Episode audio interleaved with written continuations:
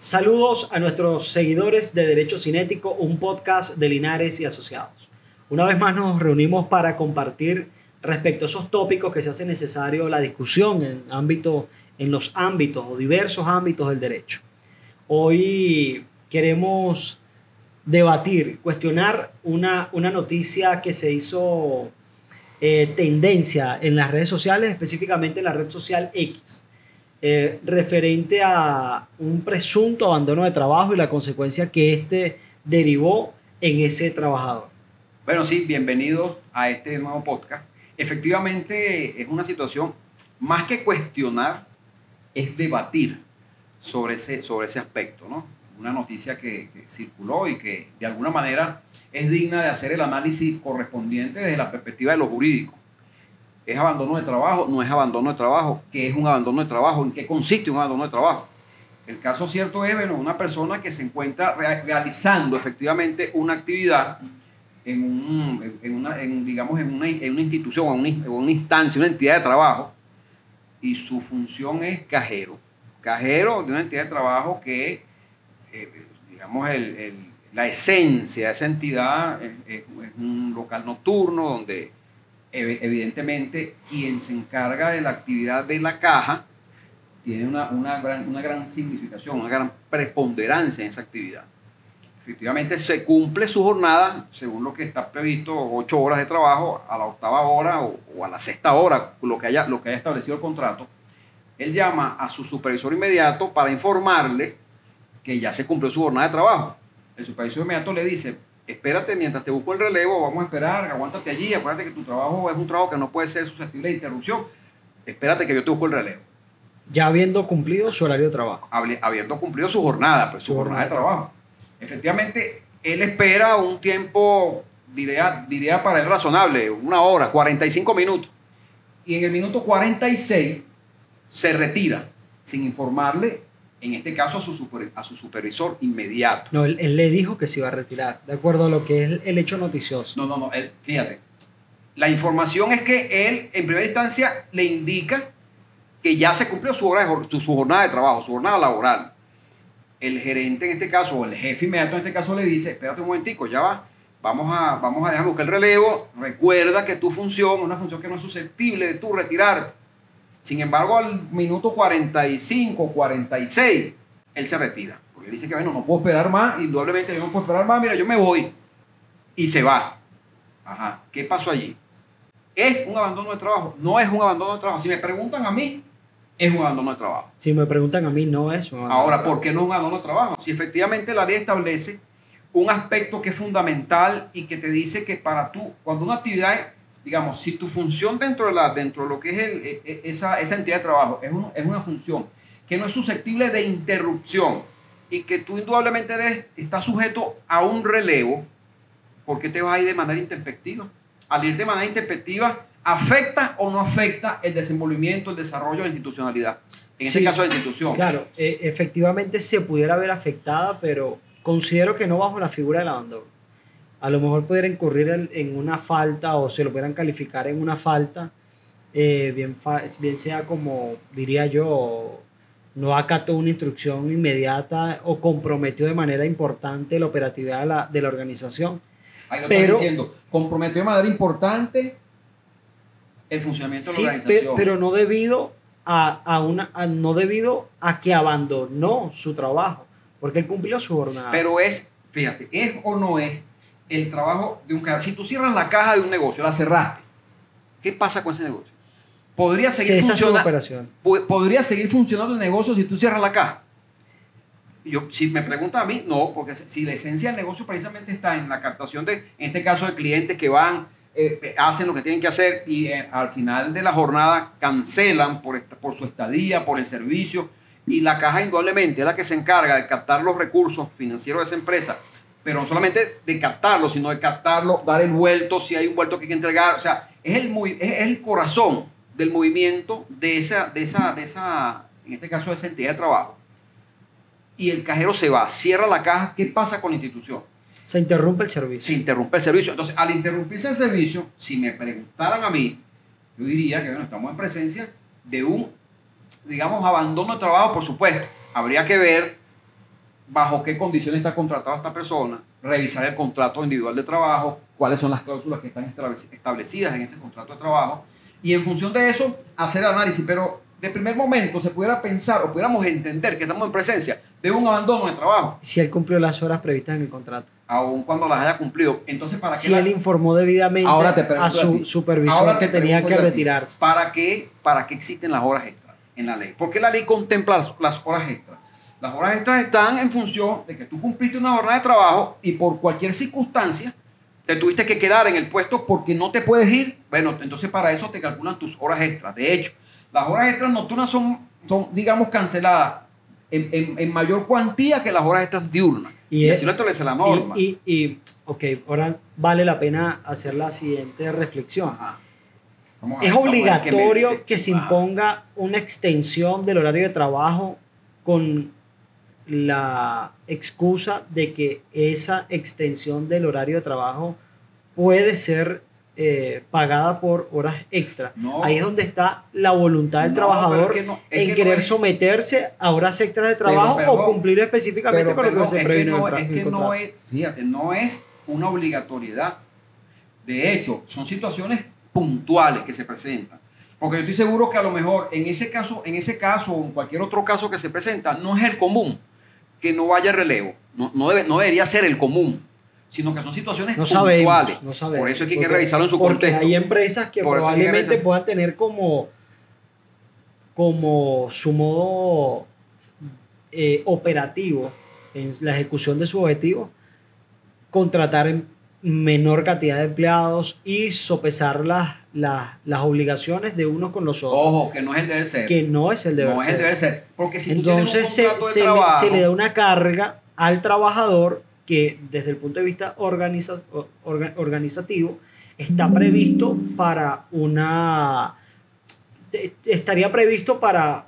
Un, serían funciones previstas para dos o hasta tres empleados, pero se les sujetan esas obligaciones y responsabilidades a uno. Ojo, pero eso no es Con el objetivo de, de, ahorrarse, en este caso, este eh, el salario de los demás. no este debería ser. Este no debería ser. ser. No es el deber ser, ni tampoco es el supuesto. Porque aquí estamos hablando de una persona. O no lo sabemos. Bueno, no lo sabemos, pero por lo que nosotros, por lo que revisamos. Se puede deducir. Se puede deducir, eso es correcto. Se puede deducir que efectivamente pues, está esperando. De hecho, tal no es el supuesto que él le informa a su jefe inmediato no me ha llegado el relevo y ya yo cumplí mi jornada. Y le dicen, dame un tiempo que voy dame un tiempo que te voy a coordinar para que te releve. Entonces, en el momento en que tú no pudiste haber esperado el tiempo, pero ¿cuál es el deber ser? Yo siempre he dicho que nosotros debemos ganarnos el derecho a reclamar. Para ganarte el derecho a reclamar, primero tienes que cumplir con tus obligaciones. Después que tú cumples con tu obligación, es que tú vas a proceder con el reclamo. Excelente. Pero no es que te vas a ir de, buena, me voy y dejo eso solo. Sí, precisamente a quienes nos, nos, escuchan por las diferentes plataformas, esa conclusión que usted acaba de dar, muchos dirán, no, yo me voy del puesto de trabajo, etc. Definitivamente el derecho bajo la postura que se observe, van a existir eh, fundamentos o alegatos que van a permitir la defensa en la posición del, tanto del patrono como del de trabajador. de parte y parte, eso es correcto. Sin embargo, en, desde el punto de vista de la exigencia y del reclamo, eh, siempre la recomendación es obrar en base a las capacidades reales del trabajador. Si efectivamente tiene una capacidad real de poder cumplir con esa obligación que de pronto no le fue consultada, pero está dentro de lo que se conoce como el desarrollo de, la, de las operaciones de la, de la entidad de trabajo, pues ejecutarla y eventualmente con posterioridad discutir si, si existió en este caso de pronto eh, alguna, algún punto adicional no previsto en el contrato. Y luego de esto, con el gerente de recursos humanos, poder discutir, una vez ya prestado ese servicio, cuáles serían los beneficios que este trabajador podría obtener por esa prestación adicional del trabajo que realizó. Ahora bien, en este caso queremos saber su opinión. ¿Qué eh, posición tendría usted? Eh, eh, repetimos el ejemplo en un local nocturno donde obviamente las operaciones son consecutivas, precisamente allí en la caja. Sin embargo, el trabajador pudo advertir a su patrono que ya había finalizado su horario, le dan una extensión de una hora, 40 minutos en ese periodo, no llega el, el, relevo. el relevo. y él decidió retirarse y por, este, por esta decisión fue despedido. Eh, allí todavía queda material porque Por supuesto, efectivamente allí él tendría supuesto. derechos, pero queremos saber su opinión. Deje en los comentarios qué posición hubiese tomado usted y en el caso de que eh, sea usted abogado, qué, qué defensa esgrimiría usted en pro del patrono o del trabajador. Sí, porque ambas, ambas partes tienen la posibilidad de defenderse. Así es. Ahora, yo repito, insisto, lo primero es ganarse el derecho a reclamar. Así es. A reclamar, porque inclusive la, no- a la ley orgánica del trabajo, las trabajadores y los trabajadores establece, por ejemplo, que el trabajador se puede negar a realizar una actividad siempre y cuando se vea en peligro su vida, su integridad física. Eso es una, eso- Claro. eso es una, de las... Habría, habría que evaluar holísticamente todos los fenómenos que ocurrieron a- alrededor de él. Pero a priori queremos escuchar su opinión. Ok, ahora partiendo de, de esta discusión, queremos ir a otro punto referido específicamente al derecho procesal penal. Y es lo referido al acto de imputación en sede fiscal y a la audiencia de imputación en cuanto a los delitos menos graves que se lleva a cabo en los tribunales municipales eh, de cualquier circunscripción judicial penal donde eh, se vaya a llevar a cabo pues el acto. En esto queremos hacer la siguiente consideración.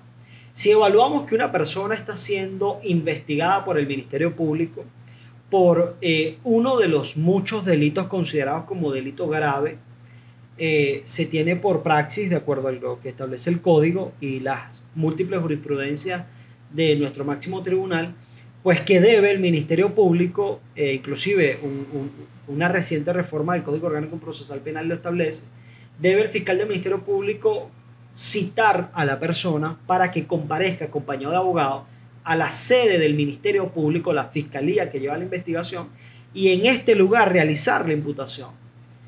Sin embargo, la potestad cautelar, es decir, la, la posibilidad de solicitar medidas cautelares, aunque reposa, o eh, sí, aunque repose en el Ministerio Público, toda medida de coerción o toda medida que pueda afectar gravemente algún derecho de alguna persona debe ser previamente eh, solicitada y acordada por un tribunal. ¿Qué quiero decir con esto? Que en las audiencias de imputación se hace el acto de imputación por delitos graves y no existe en el momento, en el acto de imputación, imposición de medidas cautelares.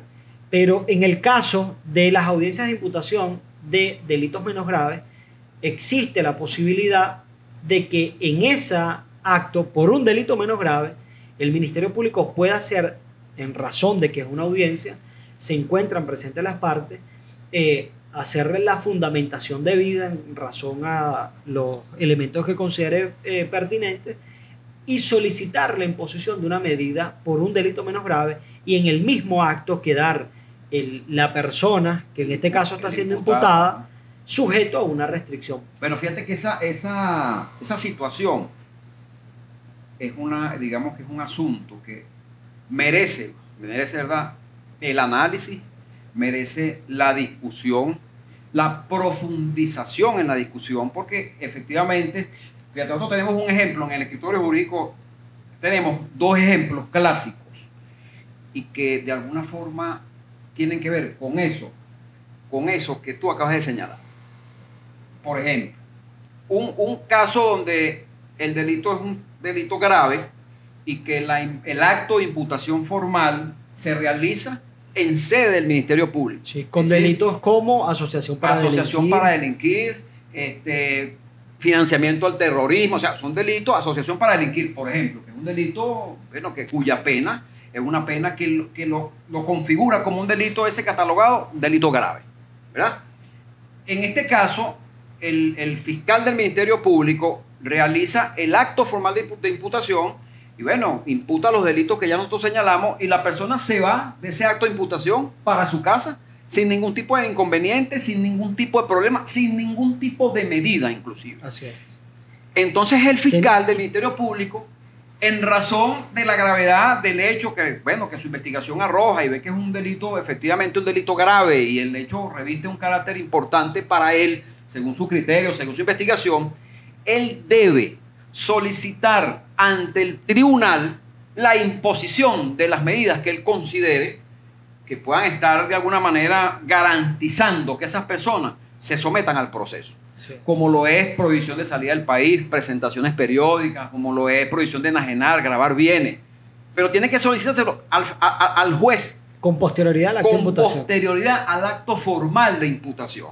Mientras que en el otro caso, que es el que tú señalas, que es el que, lo- el- el- lo- eh, digamos, los delitos que el Código Orgánico Procesal Penal cataloga como delitos menos graves, En este caso era en este caso, digamos que la persona fue imputada en sede judicial, porque así lo ordena el código, que cuando el delito es un delito menos grave, el acto formal de imputación lo realiza el Ministerio Público en el tribunal, en sede judicial. así. Y en este caso era, el delito es perturbación violenta a la posesión. Fíjate tú ese delito, perturbación violenta a la posesión. Sin embargo, la persona quedó allí con presentaciones periódicas, porque así lo solicitó el Ministerio Público y en el mismo acto le acordaron presentaciones periódicas, cada 15 días presentándose a los tribunales.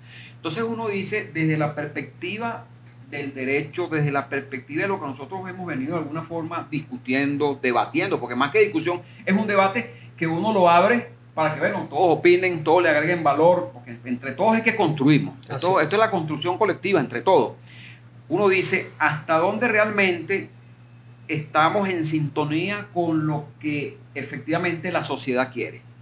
Es una pregunta que uno deja allí, porque cuando se trata de un delito grave, como es asociación para delinquir, por ejemplo, la persona es imputada formalmente en sede fiscal y para que le impongan una medida en ese acto no lo pueden hacer porque tiene que el Sí, fiscal del yo- Ministerio Público yo- solicitarlo ante un Yo tribunal. evalúo precisamente que eh, el Ministerio Público o la ley ha previsto que en los delitos graves se tenga una suerte de, de mayor tacto con relación a cómo se va a llevar a cabo las imposiciones de medidas en este tipo de delitos, porque si efectivamente evaluamos los, los, los, los términos de las penas en los delitos graves, eh, en su mayoría, eh, todos, o sí, en su mayoría pudiesen dar o calificar para eh, lo que prevé el código para la privación de la libertad, que es decir, que la pena exceda los 10 años.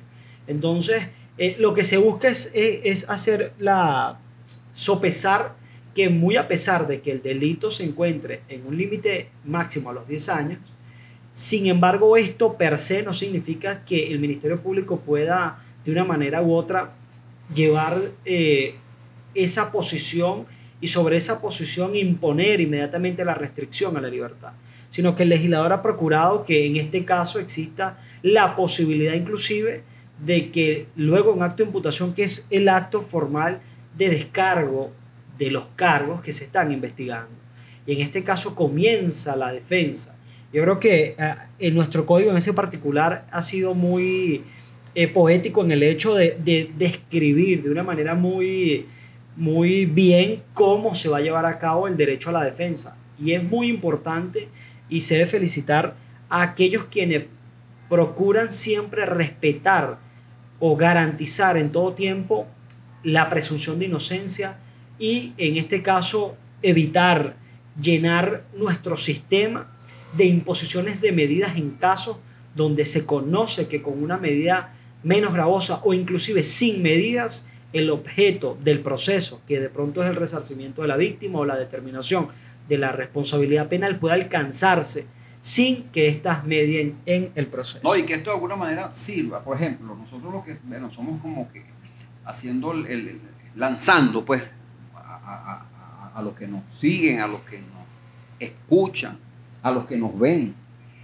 haciendo la reflexión y un poco ver hasta dónde efectivamente un delito que es imputado en sede judicial es meritorio o no de una medida. Así es. O sea, para que se sopese, pues, se monte en la, en, la balan- en la justa balanza, se dé la justa dimensión y hasta dónde realmente es, es- es- es meritorio que se le imponga una medida Y a ese tipo de delito. Hablando, hablando de medidas y, y para puntualizar un tema que, que creo que, que siempre se habla, pero allí tras vestidores, y, y quiero traerlo a colación. ¿Cómo ¿De qué se trata? Y es el referente a, ¿puede un abogado, por el hecho de ejercer la defensa de alguien que se encuentre siendo investigado por un delito de delincuencia organizada, bien sea el que se considere delincuencia organizada, al momento de recibir el pago por, por concepto de honorarios profesionales, incurrir este abogado precisamente en el hecho de cuando éste ya recibe las cantidades de dinero cobradas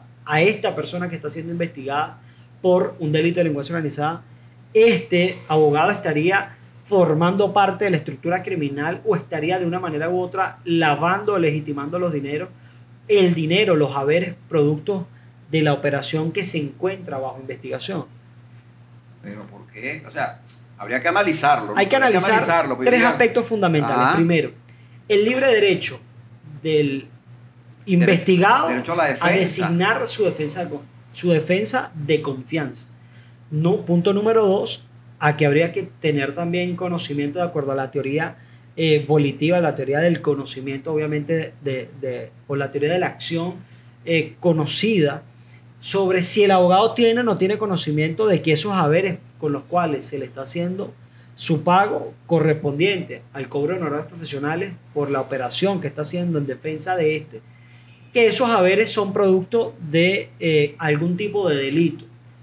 Supongamos que una persona estafó a otra la cantidad X de dinero y, el, y el, en este caso el investigado le hace de conocimiento su, a su abogado, el investigado a su abogado, te voy a pagar los honorarios que me pidas porque todavía tengo en mi posición, en mi posesión, el dinero que le sustraje a tal y determinada persona.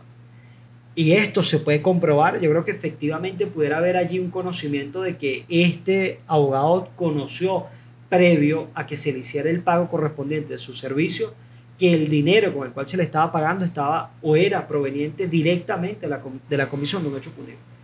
Al respecto quiero significar que este tema no solo es discutido en Venezuela, existen eh, eh, jurisdicciones que en derecho llevan, creo que la batuta en este caso sería la jurisdicción alemana.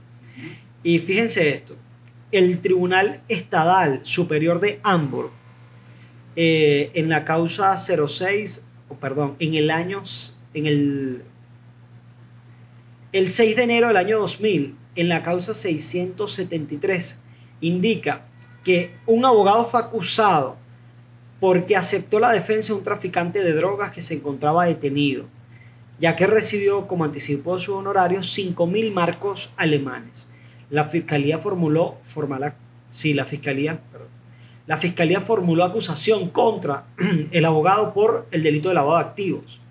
Efectivamente no fue comprobado que el abogado tuvo conocimiento de dónde provenían los, eh, los haberes o, o el dinero con el cual se le generó el pago, lo cual conllevó a que el Tribunal Superior de Hamburgo eh, anulara el fallo porque existía la colisión entre la voluntad de este abogado en el hecho de que él no conocía eh, los haberes que tenía pues su defendido a disposición para hacer el pago y eh, los principios fundamentales de que eh, todo detenido tiene derecho a poder acceder a un abogado en medio de cualquier procedimiento legal en el que se encuentre. Por eso queremos saber su opinión de acuerdo a los criterios que nosotros manejamos, no pudiera un abogado, si éste demostrase que no tiene conocimiento de los saberes, inclusive las recomendaciones del GAFI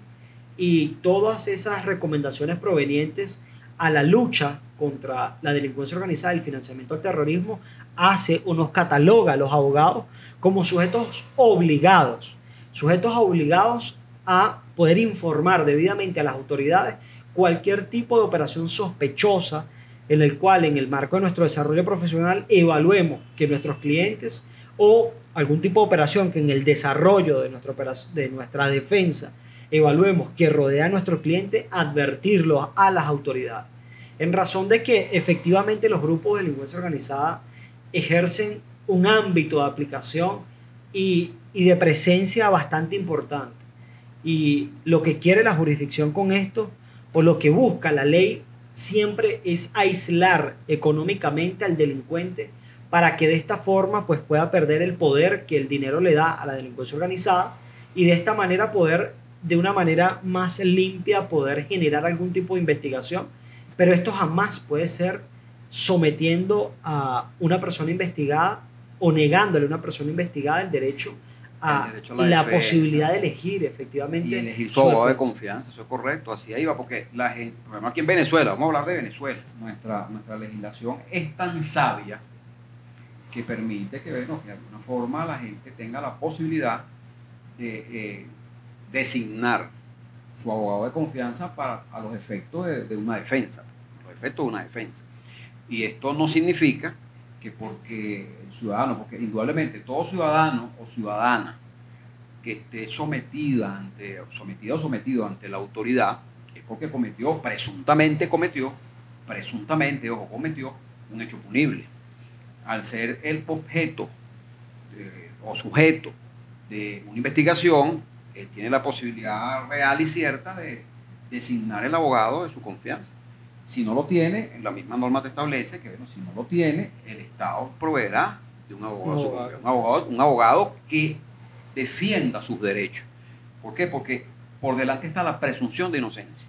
Todo el mundo es inocente hasta que no se demuestre en una sentencia definitivamente firme la culpabilidad, la responsabilidad, en este caso del ciudadano o la ciudadana. Como abogados, nosotros lo primero es que, como para curarnos en salud, decir, bueno, dame una declaración de proveniencia de tus fondos. Donde la declaración de origen lícito.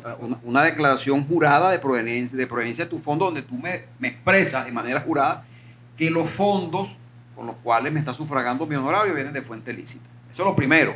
Y lo segundo es, bueno, que el abogado e, e, efectivamente tiene la libertad de establecer sus honorarios profesionales.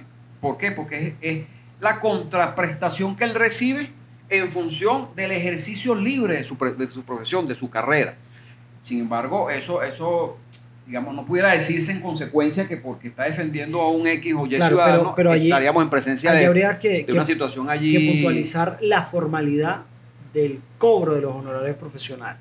Muy independiente que la persona se encuentre privada de su libertad o que la persona sea quien fuere que sea, se debe, eh, debe existir por parte del abogado siempre la formalidad en el cobro de su honorario. Una debida propuesta de honorario, un debido contrato de servicios profesionales y esto es lo que va a permitir que exista la transparencia. Dentro de ese proceso. Dentro del ejercicio legítimo de la defensa. Ya que si, por ejemplo, se está investigando a una persona por, un por unas presuntas acciones referidas a legitimación de capitales, por ejemplo, y en el seno de la investigación se, se evalúa que este se proveyó de abogados para evitar o para unas recomendaciones en el marco de una posible investigación y se evalúa que hay transacciones dirigidas a un abogado y luego este no sabe cómo justificarla, pudiera generar que este abogado estuviera en el, en el marco de una investigación. Y ahí es donde, donde hay que puntualizar. Por, por, por, por eh, la naturaleza de la profesión hay que cuidar muy bien el momento de la constitución de las empresas, el momento de permitir la creación de fideicomisos, de estructuras comerciales, que las personas a las cuales se le presta el servicio, estas lo, se pueda realizar con, estos contratos profesionales, ya que lógicamente las empresas se constituyen o puede constituir las personas distintas abogados, pero necesariamente debe existir el viso en el documento de constitución de empresa. Entonces, cuidar muy bien, porque efectivamente las estructuras criminales andan por doquier, que ningún abogado se vea por evitar o, por un descuido o por eh, no dar el debido respaldo o, no tener el debido cuidado en su operación, verse inmiscuido en una operación criminal eh, sin este tener pues la voluntad de hacerlo. Ojo, y está hablando de un punto que es el tema de la voluntad. Pues si no está la voluntad presente, bueno, hasta dónde hay responsabilidad. Hay distinto, distinto pudiera ser que en este caso el abogado formase parte de esa estructura. Por ejemplo, el abogado se prestó para que se constituyera una empresa, que con esa empresa se procuró, eso es distinto. Por eso que quizás en, allá en, ese artículo que tú hiciste alusión, anulan la decisión, bueno, porque efectivamente no lograron la vinculación, o sea, el Ministerio Público en este caso no logró la vinculación efectiva entre el cobro del dinero y la estructura, a lo mejor más la voluntad, la voluntad del abogado, es, por eso. Entonces, al final, si, si no está demostrada la voluntad, si, si no existe efectivamente la voluntad del abogado de formar parte de esa estructura criminal, ¿hasta dónde está la responsabilidad de ese abogado inmersa en una situación? Si efectivamente lo que está es haciendo el libre ejercicio de su profesión y está haciendo honor a lo que nuestra constitución también establece, que es el derecho a la defensa. Sí, por eso existe el código de ética del abogado. Por eso siempre es importante repasar nuestras operaciones, sea cual sea que hagamos y tener un código de ética y tener en el, en el marco de nuestros escritorios jurídicos códigos de ética, de comportamiento y de funcionamiento, teniendo siempre la debida diligencia en cualquiera de nuestras operaciones. Queremos eh, que deje en las diferentes plataformas por las que nos esté escuchando su comentario respecto a esto. Si conoce alguna persona que haya estado en el ejercicio de su profesión, se haya visto vinculada a alguna operación que esto le haya traído como consecuencia la investigación o si en este caso alguna persona, alguna noticia que usted haya visto en la que algún, bueno, precisamente existe en el portal, en el canal de televisión DW un, un documental respecto a, eh, se llama La delincuencia organizada y los narcoabogados, que es referente a, la, a los que prestaron como sus servicios para eh, el Chapo Guzmán y para Pablo Escobar. Entonces, claro, es una serie que repasa directamente del testimonio de los abogados que ejercieron la defensa en su momento, cómo estos llevaron a cabo sus operaciones y cuál fue el resultado. Bueno, de ambos sabemos cuál fue el resultado jurídico y el resultado fáctico. Pero son series que uno tiene que conocer para evaluar cómo funciona el derecho en otras latitudes y también para comparar qué es lo que nosotros como abogados y en Venezuela queremos que nuestro derecho se aproxime y parte de eso es lo que somos, derechos cinéticos. Déjenos sus comentarios. Nos despedimos de este episodio eh, sin antes recordarles que deben suscribirse para estar atento allí con cualquier episodio y cualquier información que estemos subiendo a través de los distintos canales los cuales tenemos presencia. No se les olvide seguirnos por nuestro Instagram, Linares y Asociados, Facebook Linares y Asociados y linaresasociados.com. También nos pueden seguir por el Instagram Derecho Cinético. No se les olvide dejarnos sus comentarios y estamos a la orden para cualquier eh, observación, cualquier comentario que nos hagan, gustosamente responderse. Acuérdense que el derecho está en movimiento, permanente movimiento, derecho cinético. Así es. Hasta luego, hasta otro episodio.